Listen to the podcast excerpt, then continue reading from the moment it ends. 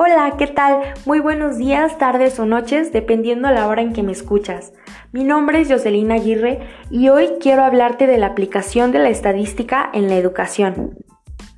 Bueno, pues como bien sabemos, la estadística es la rama de las matemáticas que estudia la variabilidad, recolectando datos y agrupándolos para después mostrar los resultados. Se puede aplicar estadística a la educación aunque la estadística analice los rasgos generales. Esto es posible a través de estudiar el modo en que los factores generales afectan a lo que se observa en cada individuo, yendo de lo general a lo particular.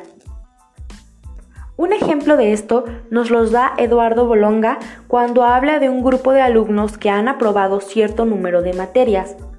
En este caso, la estadística se enfoca en la relación de las materias aprobadas y el número de alumnos.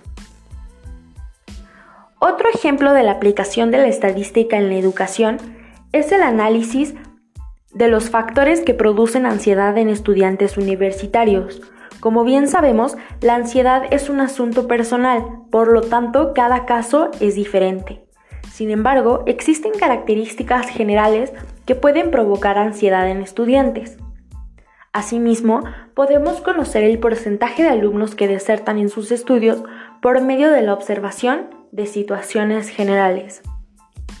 Para finalizar, mencionaré un último ejemplo donde se utiliza estadística en el campo pedagógico, y este tiene que ver con las técnicas utilizadas para enseñar pues como hemos visto en la historia, los métodos de enseñanza no solo son variados, sino que podemos encontrar unos más efectivos que otros. Y es precisamente gracias a la estadística que hoy por hoy podemos tener en nuestras manos esta información. Espero que esta información les haya sido útil y efectiva. Sin más por el momento, me despido. Yo soy Jocelyn Aguirre y hasta la próxima.